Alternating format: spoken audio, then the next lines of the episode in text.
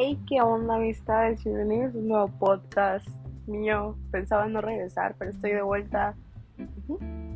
Hoy vamos a hablar de los sistemas de información. Y en realidad es de lo que hablé en todo mi semestre, en mi bloque 1 y mi bloque 2.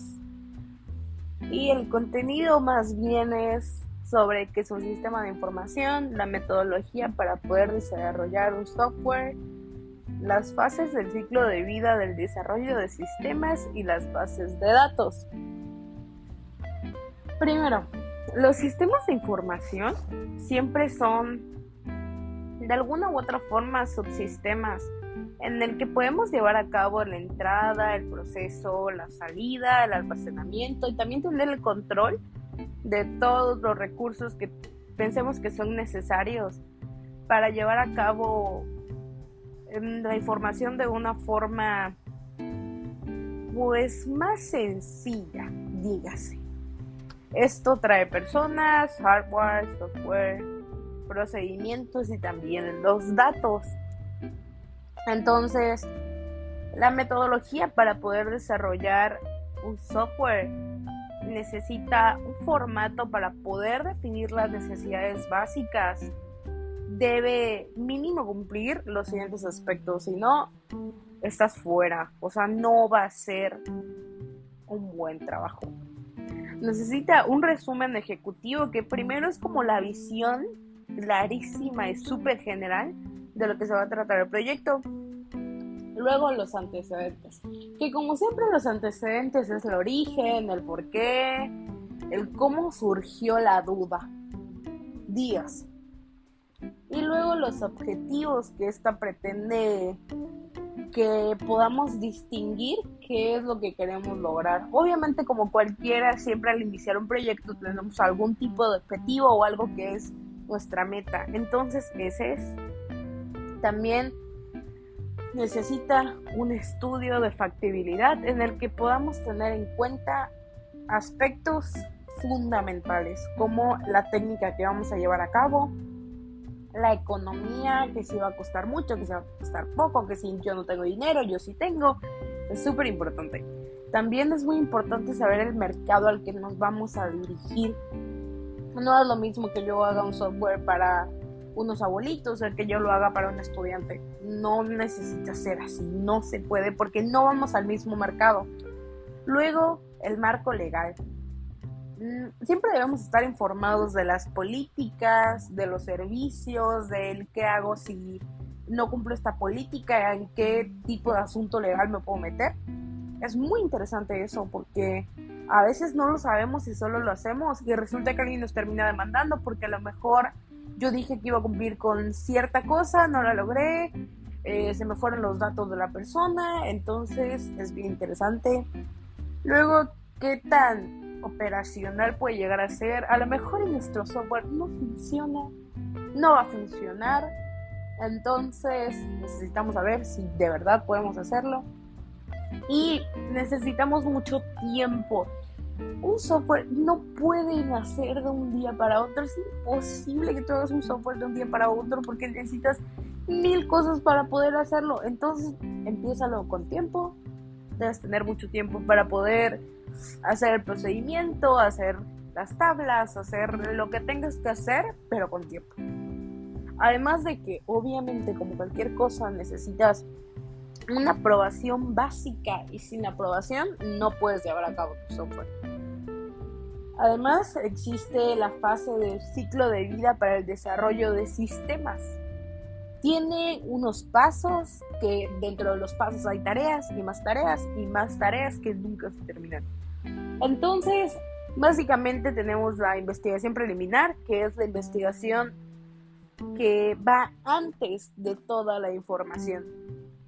Luego vamos a tener un análisis del por qué lo estamos haciendo, qué estamos haciendo, por qué, cómo, cuándo, dónde, todas esas preguntas, el analizar. Y luego el diseño. Hay muchos diseños que podemos utilizar, pero es muy importante saber y desde el principio tener la idea del diseño que vamos a utilizar. Después de elegir un diseño tenemos que comenzar con el desarrollo, que si por aquí, que si por acá, que si no. Entonces, es bien interesante, bien importante. Y luego la implementación. ¿En qué lo vamos a utilizar? Es lo básico, información básica de cómo debemos utilizar el sistema. Porque a veces pensamos que lo podemos utilizar en tal problema y no termina siendo. Entonces es muy importante. Si por suerte tu diseño y tu desarrollo y tu implementación fue aprobada, vas a tener que hacer cierto mantenimiento cada, no sé, un mes, dos meses, tres meses, de acuerdo a tu necesidad y ver si está funcionando bien el sistema. A lo mejor y no cargan los datos, no lo está haciendo bien, eh, no agrega tal cosa y tal persona ya se quejó. Entonces, es muy importante. En el segundo bloque hablamos más que nada de qué fue o qué es una base de datos, que es simplemente los datos de cualquier tema, cualquier, cualquier, cualquier tema que se nos venga a la mente, pero tienen que ser del mismo contexto. Además de que lo vamos a tener de alguna forma almacenado de manera sistemática, para que así se nos sea más fácil entrar y buscar y escribir hay muchos tipos de bases de datos y cada una pues tiene su propia estructura o modelo de lo que se debe tener, ¿no? Entonces, por ejemplo, hay el plano, jerárquico, relacional y en red.